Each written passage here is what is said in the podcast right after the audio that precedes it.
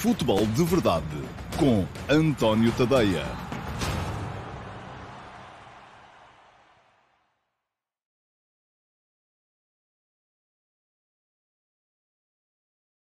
Olá, muito bom dia a todos. Eu sou o António Tadeia. Este é o Futebol de Verdade número 200. Hey! Festa! Pronto, acabou. É, foi um bocadinho de festa que tivemos direito. Foi este, não há mais.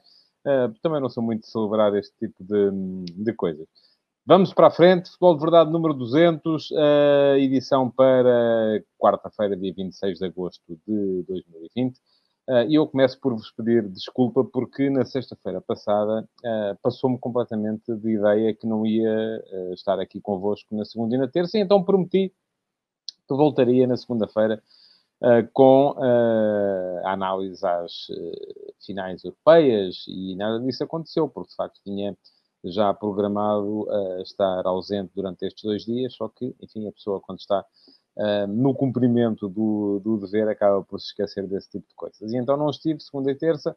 Um, vou passar aqui muito brevemente ainda hoje sobre as uh, finais europeias para que a coisa não fique esquecida. Um, e vou depois rapidamente atacar os temas do dia que também são, do meu ponto de vista, particularmente importantes Uh, sobretudo porque estamos, ou vou, vou, estar a olhar para aquilo que é o futuro, uh, não só do futebol, mas do desporto e até mesmo da próxima geração de portugueses que aí vem, porque eu acho que sem desporto não há uh, saúde. Essa é a, minha, é a minha visão das coisas. há quem pense de maneira diferente, mas pronto, é assim que eu penso. Já vou um bocadinho tarde para mudar de ideias no que toca a isso. Bom, Primeira questão, tenho que vos lembrar que podem deixar perguntas. Uh, quem quiser pode deixar perguntas nas caixas de comentários.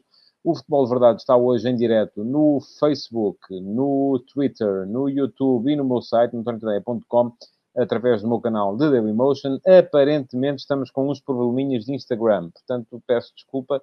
Uh, enfim, quem está no Instagram não vai estar a ver, portanto, mas de qualquer modo fica aqui um pedido de desculpas para quem está uh, eventualmente no Instagram, porque não, não tem hoje possibilidade de ver uh, o futebol de verdade. Há aqui um problema de incompatibilidade de plataformas uh, que vamos tentar resolver rapidamente para voltar a estar lá em direto no Instagram também. todos os dias. E, portanto, quem estiver a ver em direto e mesmo quem veja depois em diferido, pode deixar perguntas nas caixas de comentários, aquelas que forem julgadas mais interessantes pelo uh, Sérgio Santos e pelo Vitor Hugo Carmo, que são quem me está a assistir hoje nesta edição do Futebol de Verdade, vão aparecer aqui embaixo, em, uh, inseridas na, na, na, na, transmissão. Eu poderia até responder a algumas em direto, se delas me aperceber, e se vierem no seguimento do raciocínio que eu estou a explanar. As que não ficarem uh, selecionadas ou que não aparecerem hoje vão ficar aí reservadinhas para que eventualmente possam entrar uh, na edição do próximo sábado do QA. Esta semana há menos, três, há menos dois dias de futebol de verdade, portanto há apenas três dias para selecionar perguntas do Q&A. A probabilidade de uma pergunta ser selecionada aumenta. Portanto, vamos lá, toca a deixar perguntas nas caixas de comentários. Uh, não tem que ser sobre os temas que são anunciados para hoje, pode ser sobre qualquer tema que tenha a ver com o futebol. Um, e, enfim, não, não tem que ser, uh, pode, pode ser para, para perguntar a minha opinião acerca de alguma coisa, para um, esclarecer alguma curiosidade, alguma tema que por aí haja, e uh, cá estarei para vos ajudar nessa matéria. Portanto, já sabem, podem deixar perguntas. Quem quiser pode também deixar já o seu like nesta edição do Ponto de Verdade. Pode já partilhá-lo, porque assim até pode ser que os vossos amigos ainda o vejam em live também e possam também eles aceder à uh, edição do dia e também eles deixar perguntas, quem sabe, não é? Portanto, há sempre essa possibilidade. Um, e então, vamos lá muito rapidamente entrar pelos uh, temas do dia, começando uh, por um que não estava anunciado, mas que já tinha sido prometido, que foram as finais europeias. Gostei mais uh, do jogo da final da Liga Europa, e não tem a ver com o número de golos, cinco golos e apenas um gol no outro, tem a ver com a emoção, com a alternância, com a dúvida relativamente ao vencedor. Podem agora dizer-me também, houve dúvida na final da Liga dos Campeões. É verdade, o PSG podia perfeitamente ter uh, uh, feito o golo, mas de qualquer modo fiquei sempre com a ideia na final da Liga dos Campeões que o Bayern era mais forte e que acabaria por impor a sua, a sua força na, naquela partida. A final da Liga Europa foi renhida, foi, acabou por ser uma vitória do tal futebol de posse que estava aparentemente a perder um, gás com as últimas derrotas, sobretudo do Barcelona e do Manchester City, na Liga dos Campeões, mas acabou por uh, o Sevilha se sagrar vencedor, e justo, diga-se, da Liga Europa, criando uma crise uh, gigantesca do outro lado, com aparentemente aquilo que parece ser uma birra de António Conte, que agora diz que quer ir embora, que tem mais, tem mais que fazer, enfim. Um, veremos se vai ser assim ou não. Depende também um bocadinho, pode ser um bocado ali de pressão para que uh, o proprietário do clube lhe dê ainda mais meios para ele poder fazer frente à hum, armada da Juventus, mas também uh, às outras potências do futebol uh, europeu. Uh, depois, na final da Liga dos Campeões, um jogo mais fechado do que seria de esperar. As duas equipas com algum receio de errar. Acabou por se impor a maior força do Bayern, com um golo de Kingsley Coman. Enfim, não terá sido um jogo extraordinário, não terá sido um jogo daqueles para ficar na história, mas de qualquer modo acabou por ser a consagração justa, do meu ponto de vista, daquela que foi a melhor equipa europeia uh, do ano. Uh, o Bayern, sobretudo depois do regresso uh, do futebol após a pandemia, não deu hipóteses a ninguém. Diz o Tiago Dona que na primeira parte o PSG fez duvidar desse domínio, falharam três gols feitos, o Neuer esteve imperial, é verdade, sim senhores. o Neuer foi, do meu ponto de vista, o melhor jogador em campo. Uh, grande exibição do Manuel Neuer, muito bem também o Tiago Alcântara. Um, importante a contribuição de Coman na segunda parte, porque fez o golo, porque era ele que estava a ser o jogador mais a cair em cima de Kerrer quando, quando saiu. Um, do outro lado, uh, gostei muito de Herrera. Herrera parece-me que fez um jogo extraordinário, uh, mas o jogo acaba por ser, uh, ao fim e ao cabo, um adiamento naquilo que se prometia, que era a consagração do melhor jogador do ano 2020. Eu acho que as coisas correndo como correram, o Bayern ganhou. Uh, havia, há neste momento, fundamentalmente, dois homens em disputa para, para, para a posição: uh, Lewandowski do Bayern e uh, Neymar do Paris Saint-Germain. Neymar perdeu, fez um jogo fraco, do meu ponto de vista, foi um jogador a menos na equipa do PSG. Parece ter acusado ali a pressão. Será possível que Neymar, sempre que chega um, a, esta, a, esta, a este patamar de exigência parece que se apaga.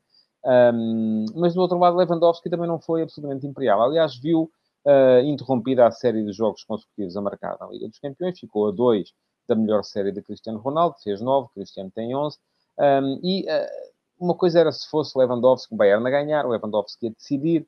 Um, não ganhou a bota de ouro também, perdeu-a para Immobile uh, e acaba por não ser decisivo na final da Liga dos Campeões. Já se sabe que se olha muito para estes jogos e, portanto, aquilo que eu acho que aconteceu é que há aqui um adiamento uh, da definição daquele que pode ou não vir a ser o melhor jogador do ano em 2020. Um, enfim, não vou dizer aqui de repente que Cristiano e Messi estejam fora. Uh, não estão. Uh, estariam se tivesse havido uma demonstração absolutamente uh, impactante de Neymar de Mbappé ou de Lewandowski, nenhum dos três foi o homem do jogo e, portanto, uh, uh, creio que os meses que aí vêm até ao, até ao mês de dezembro poderão ainda interferir na escolha do melhor jogador do ano. Não me parece que a coisa esteja atribuída e que Lewandowski seja desde já uh, favorito incontestável. É favorito, sim, mas vai ter que continuar a pedalar no início da próxima uh, época. Já está, portanto, acabou uma época, já está a outra a decorrer, já há jogos em França, nomeadamente, já começou o campeonato e, portanto, este ano não há defesa, já houve defesa suficiente um, ehm, naquele período até uh, uh, enquanto o futebol esteve, esteve interrompido por via da pandemia. Bom, arrumada a questão das finais europeias, um, ehm, deixem-me falar-vos um bocadinho de Messi. Aliás, eu escrevi sobre o tema hoje de manhã Uh, Messi, para quem não sabe, uh, fez ontem chegar por fax. Um, parece que ainda há uma instituição em Espanha, o tal Burofax. Enfim, em Portugal acho que já ninguém manda fax a ninguém. Posso estar enganado, eu já não mando um fax há, há uns 10 anos. Uh, mas em Espanha parece que aquilo ainda existe, parece que ainda é uma, uma instituição. E um, Messi fez chegar ao Foco Barcelona por fax a confirmação daquilo que já suspeitava e daquilo que eu próprio já teria dito pessoalmente a Ronald Koeman, é que não quer continuar. Há ali uma, ainda uma nuance para resolver, que tem a ver com uh, o contrato de Messi. Messi tem no contrato uma cláusula liberatória que lhe permite sair a custo zero se for acionada anualmente até ao dia 30 de junho. Ora, 30 de junho já passou, já estamos a 26 de agosto, não só já passou, como já passou quase há dois meses. Mas uh, os advogados de Messi entendem que, como o futebol esteve interrompido, como a pandemia implicou que a época fosse prolongada, aquele 30 de junho é, por assim dizer, a personificação do dia, o último dia da época. E, um, portanto, uh, uh, como a época foi prolongada, ainda vai perfeitamente a tempo e que pode na mesma sair a custo zero. Não acha isso o Barcelona, eu acho que isto vai dar ainda borrasca e da grande, a não ser que acabem por chegar a acordo. Mas aquilo que me interessa mais, neste momento, são outras duas nuances. A primeira é o que é que vai acontecer a Messi. Ora bem, toda a vida achámos que Messi uh, era flor de estufa, não é? Só jogava no Barça. E muita gente o acusa disso, precisamente, ele nunca ter tido um, o ímpeto de viajante de Cristiano Ronaldo, a vontade de se colocar à prova em novas realidades. Ronaldo saiu muito cedo, tal como Messi saiu muito cedo do Rosário, saiu até mais cedo do que Ronaldo, uh, para o Barcelona. Ronaldo saiu muito cedo do Sporting para o Manchester United. Depois, quando era um rei em Manchester, uh, não hesitou em ir para Madrid. Uh, quando era um rei em Madrid, não hesitou em ir para Turim. e vamos ver se fica por aqui.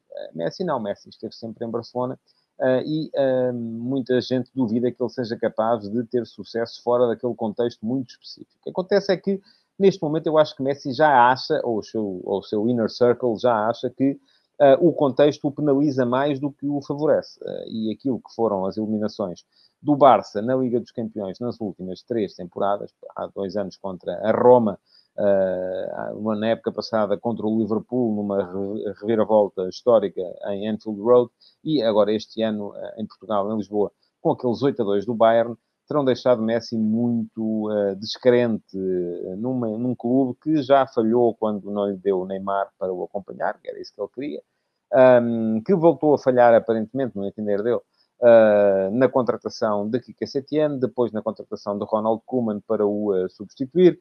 Um, portanto, parece-me que Messi já começa a achar que o entorno o prejudica mais do que o beneficia. E, portanto, estará disposto a ir pôr-se à prova. Agora, a questão, também há outra interpretação para isto, é que isto, tudo isto não passará de uma pressão para que uh, José Maria Bartomeu, o presidente do Barça, cujo mandato termina no final desta época, uh, que aí vem, não desta que acabou agora, um, coloque o lugar à disposição e convoque eleições antecipadas, porque, uh, enfim, mas isso já não ia levar à mudança de treinador, em princípio, não é? Portanto, e Kuman, o tal discurso de Kuman para Messi, que Messi não terá gostado, dizendo que tinham, tinham acabado os privilégios dentro do balneário, esse já não volta atrás, um, e uh, Messi, uh, e, e, além disso, obviamente, se houver eleições, uh, convocadas para os próximos tempos, e julgo que lá como cá também haverá prazos estatutários e não, não se pode convocar eleições para depois da manhã, um, todo este uh, mercado acaba, acabaria por ser prejudicado e, portanto, o Barcelona dificilmente constituiria uma equipa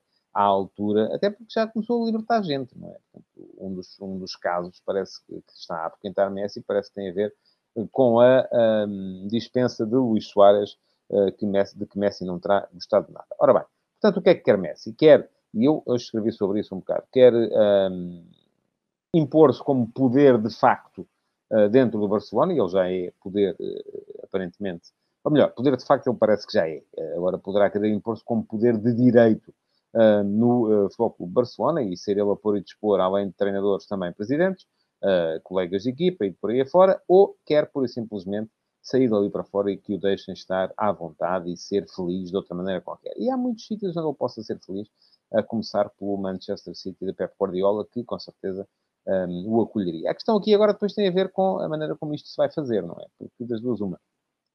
Se a ideia de Messi é sair para uh, expor a direção e voltar, até poderia voltar com Guardiola, mas não estou a ver o Manchester City em, a, a bater uma, uma, para chegar a acordo, porque isto Uh, não acredito que nenhum clube contrate Messi sem ter a certeza de que ganha em tribunal. Porque se perde em tribunal são 700 milhões de euros, lá estão na cláusula de uh, rescisão. E ninguém se pode dar a esse luxo por um jogador de 33 anos. Um, portanto, acredito que quem quer que seja vai ter que conversar com o Barça. Uh, e conversar com o Barça pode levar a um gasto sempre superior aos 100 milhões e algo que pode também, de facto, começar a pôr a mexer o mercado. Um, aquilo que pode acontecer a seguir uh, é uh, quem investe, com certeza não estará a investir para que daqui a um ano ou dois Messi, imaginemos que era o City, Messi e Guardiola estivessem a voltar para Barcelona, um, no sentido de já corremos daqui com quem queríamos, agora vamos lá resgatar o nosso, o nosso clube do coração. Bom, tudo isto vão ser uh, questões para acompanhar nos próximos uh, dias. Uh, com certeza que a coisa vai, vai evoluir e se vai perceber melhor o que é que acham de um lado e do outro. Para já, quem quiser ler, tem literatura sobre o tema no antoniotadeia.com. No último passo de hoje, às 8 da manhã, foi, o tema foi precisamente esse. Um, portanto, quem quiser pode, de facto, seguir isto por lá. Ora bem. Último tema, e aquele tema que dá título ao futebol de verdade de hoje, tem a ver com o futuro e com aquilo que aí vem.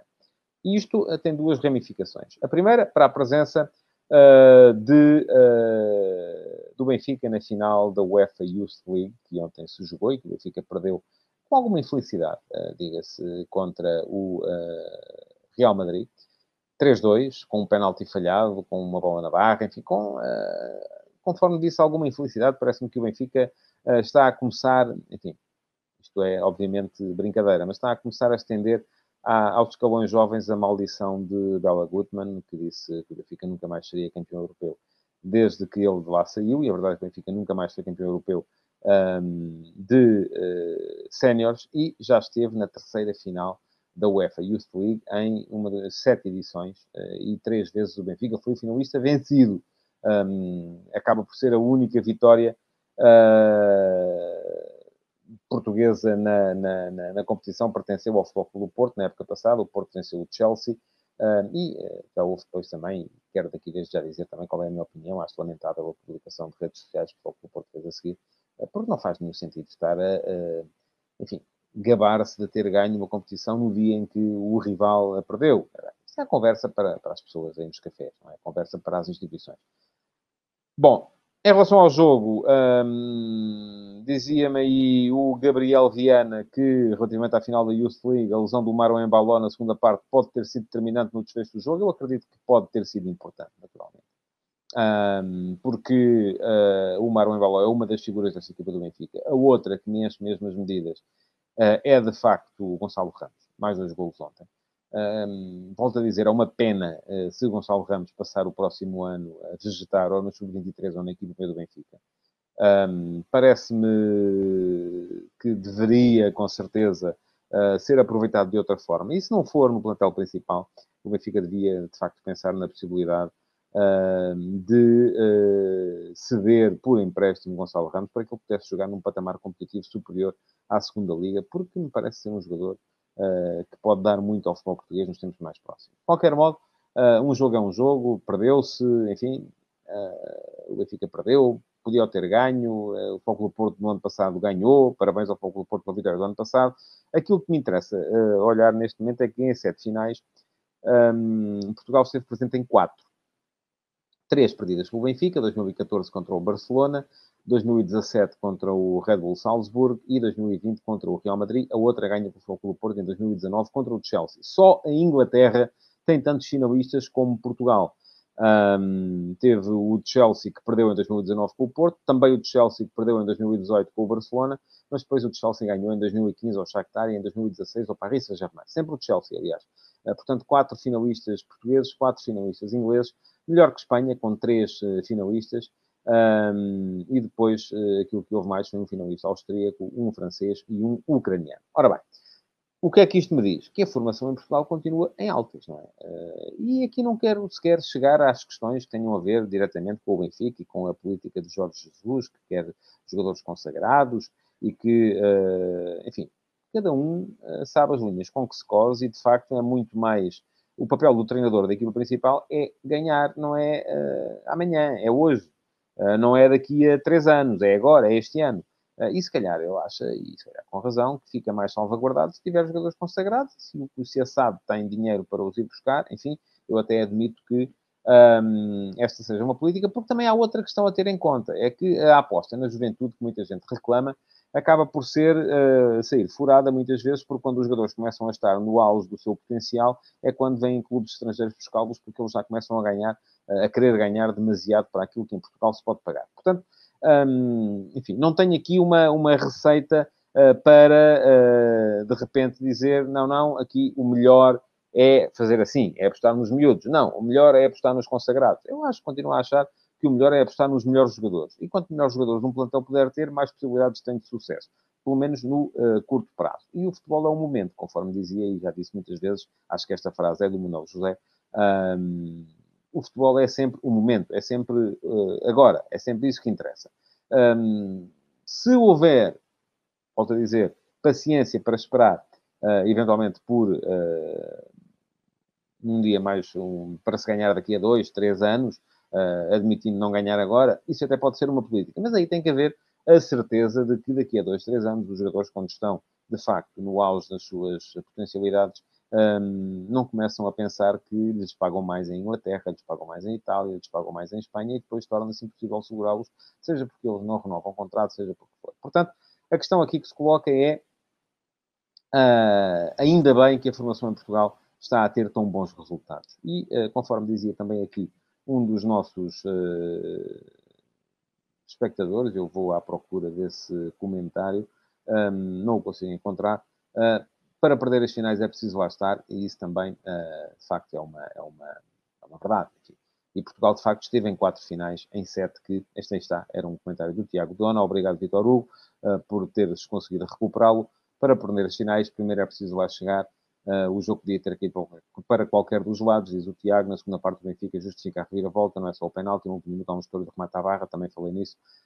Um, bom, e isto, eh, de facto, acaba, eh, que, acaba por mostrar que o futebol de formação em Portugal está bem. E é por isso que eu olho com ceticismo para aquilo que foram as recomendações da Direção-Geral de Saúde de ontem, relativamente à retoma do futebol de formação. E não, não é só do futebol, aliás, há modalidades em piores uh, circunstâncias, como é o caso, por exemplo, do uh, rugby, e eu, eu, quem me conhece sabe que eu, uh, fundamentalmente, em termos desportivos, há duas modalidades que me fazem levantar, é o futebol e é o rugby, e o rugby, então, é considerado modalidade de alto risco, enquanto o futebol é considerado modalidade de médio risco, mas, de qualquer modo, isto significa que a maior parte dos clubes não vão poder ter a sua formação a funcionar neste início de temporada.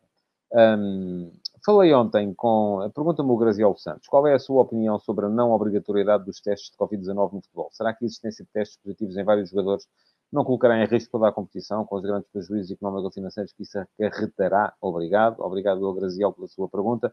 Um, aquilo que lhe digo uh, a esse respeito é uh, que é inviável, do ponto de vista financeiro, fazer testes a todos os jogadores. Cada teste, aliás, os senhores, se quiserem fazer um teste, um, sabe que esse teste lhe custa entre 90 e 100 euros.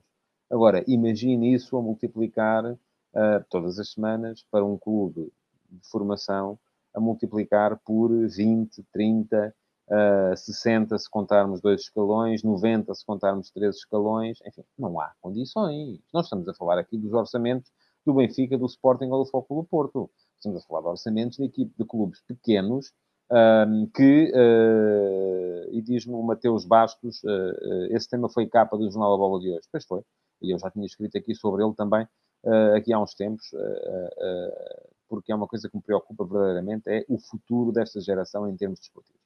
Um, estamos a falar aqui de orçamentos que não, não têm capacidade para isso.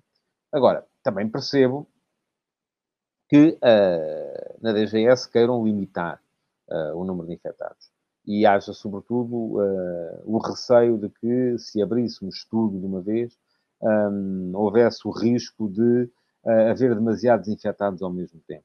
E, sobretudo, porque os miúdos, e também sou sensível a esse argumento, os miúdos não são, uh, não estão nos grupos de risco, são, é, podem até ficar infectados e não sintomáticos, mas podem contagiar depois um, outras pessoas, podem contagiar uh, familiares, mais velhos, que esses sim podem estar no grupo de risco, e isso aí pode uh, criar aqui um problema em termos sociais. Portanto, há aqui um problema que não é fácil de resolver. Mas, de qualquer modo, aquilo que me parece a mim é que, pura e simplesmente, uh, limitar totalmente o regresso do desporto de formação um, é um risco demasiado grande. É um risco que tem de ser interrompido em breve. Isto tem que mudar muito em breve e é preciso encontrar maneira disto mudar muito em breve Uh, e não é, obviamente, testando toda a gente, porque não há capacidade financeira para o fazer.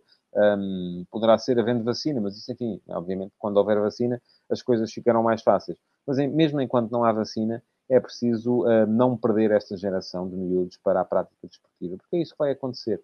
Porque os miúdos que viram as suas épocas terminarem em março, abruptamente, na, na, na, deste ano, 2020, um, não houve definição de campeões em uh, categoria nenhuma, um, inclusive foram interrompidos os treinos, um, e que agora, portanto, já estão sem treinar desde março, enfim, voltaram a uns treinos uh, sem contacto, sem, com distanciamento, sem, tudo com, muita, com muitas limitações. Mas agora percebem que não há competição também no início de 2020-2021, o mais provável é desmobilizarem. E se desmobilizam, deixam de praticar desporto. E se deixam de praticar desporto, vão tornar-se sedentários. E se se tornam sedentários, tornam-se um problema social uh, para a saúde uh, desta geração nos tempos mais próximos. Portanto, aquilo que me parece é que o SNS não paga agora, paga mais tarde.